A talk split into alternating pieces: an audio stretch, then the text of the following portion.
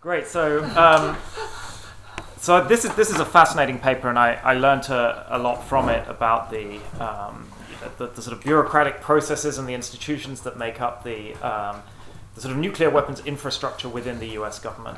Um, so, as I understood it, the, the sort of argument has three kind of components, and I'll. Um, so the first is that the sort of these two NPRs, right, the Obama administration NPR and the Trump administration NPR, are in important ways very similar, um, and that the uh, and particularly the modernization plan that sort of both of them kind of accept and recommend is very similar.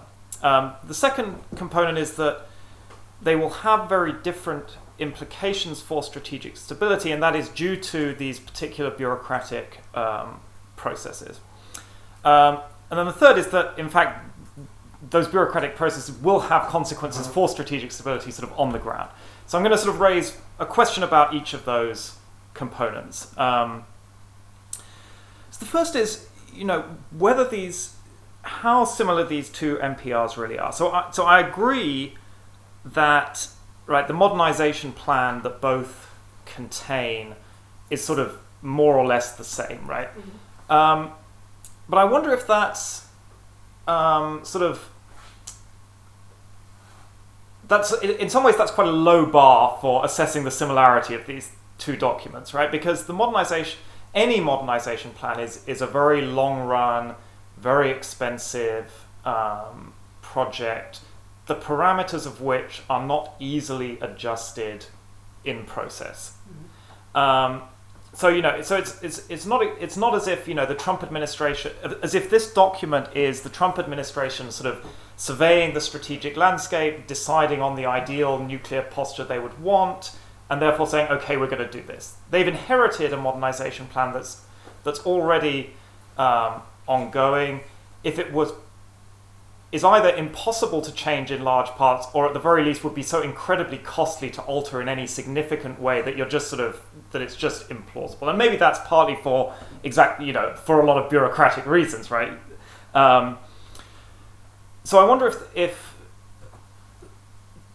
you know an alternative way to think about the these two nprs is basically that, that this administration has tried to change as much as it could within the, the confines of within the broad parameters of that modernization plan. So if you look at you know the language about arms control, for example, it's just very different. The the extent to which this NPR views arms control as even a sort of plausible thing that is worth investing politically in. Um, the, the, introduction of new weapon systems, um, you know, even right given the costs of sort of tinkering with the modernization plans, even adding, you know, a single weapon system or adding a low yield option to an existing weapon, these are not minor shifts in some ways. So I wonder if that's this is actually, um, you know, the, the the possibility of using nuclear weapons in response to. Um, you know, non-strategic catastrophe or the non-nuclear strategic attacks, right, which people are interpreting to mean massive cyber attacks or cyber attacks against nuclear command and control centers uh, or command and control systems. Um, you know, so I wonder if, you know, so while I agree that, that you know, the, the basic sort of parameters of the modernization program haven't changed, I wonder if in some ways that underestimates the, the difference between these two NPRs. Um, so the second question is, is and some of these these points sort of are, are in tension with each other, so I I fully acknowledge that. Um, the second is, you know, to the extent that these two NPRs are going to have different impacts, how much of that is due to bureaucracy? Um, and here I, I'm I'm not yet fully persuaded that um, that this this is the consequent. Well, so so two potential alternative explanations that I you haven't fully persuaded me are not true. Um, one is that this is basically concern about Trump and his personality.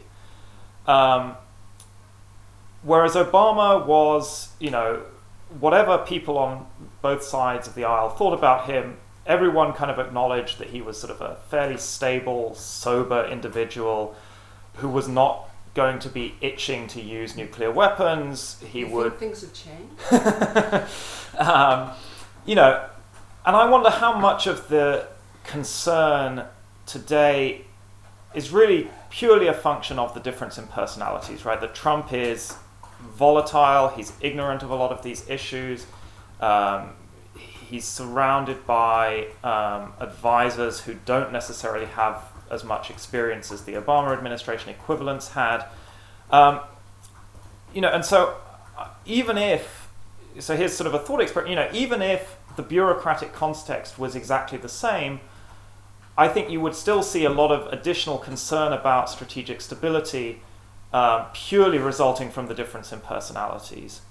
Um, the second thing I wonder if, if how much of this is driving it is less sort of the bureaucratic processes and more about the political preferences of um, this administration and the people it's appointed to run the NPR and so on. So, you know, how much of this is the effect of bureaucratic processes, or is this just the, the sort of political preferences of, you know, Chris Ford, of Elbridge Colby, of, you know, Keith Payne, right, of Frank Miller, right? These people who are deeply involved in the NPR, these are people who have always wanted to um, to reduce the nuclear threshold, to increase the US investment in, in its nuclear arsenal, to increase investments in missile defense. And the reason this is, you know, this will have a, a, an effect on strategic stability is precisely is because all these individuals have a long-standing preference for for reducing strategic stability in order to enhance deterrence, mm-hmm. right? And so the idea, you know, all of these individuals are people who who have consistently argued for and consistently wanted the United States to do various things that would make um, nuclear use more credible and more plausible in a wider range of scenarios, precisely so that you could deter a greater range of actions by, by Russia. So I wonder, um, you know, how much of this is is the specific bureaucratic context versus simply those strategic preferences of the people at the top of this administration and, and the people at the top of the nuclear um, decision making sort of apex within the Department of Defense and, and within the, the NSC and, and other, other places. Um, so that's, the, that's sort of the second big, big point. And then the third is, which again is in, in some contradiction to the previous two, is, you know, will this actually affect strategic stability? You know, for, for all the concerns, aren't we still essentially in a world of mutually assured destruction with Russia? Um, you know, I think it's it's more questionable with respect to other countries, right, and China is especially. Um, but with Russia, at the end of the day, is, is, is strategic stability so fragile that a sort of couple of additional low yield nuclear weapons or one, you know, low yield option on a um, on a Trident missile is is really going to suddenly upset the balance, right? And and I'm sort of you know, part of me wants, part of me sort of wants to say yes, this stuff is very dangerous. This is this is very destabilizing. Another part of me thinks, well, it's only destabilizing if the Russians really think it's destabilizing, and for all I know, they they sort of think, or they they could think, you know, we still have a secure second strike. We still have an awful lot of nuclear weapons. Um, if the United States really wants to use nuclear weapons against us, we're going to be able to make them pay an extraordinarily high price for, for doing that. Um, and if that's still sort of a way they could, if, if, if that is still sort of a, log, a logic that has some validity, then it seems to me, in some sense, strategic stability hasn't really or won't be affected in a, in a profound way um, by these changes. Um, so those are sort of the three kind of questions I have about the, the kind of components of, of the argument. But but as I said, this is a this is a fascinating paper, and and um, I look forward to, to reading more things from this from this ongoing project.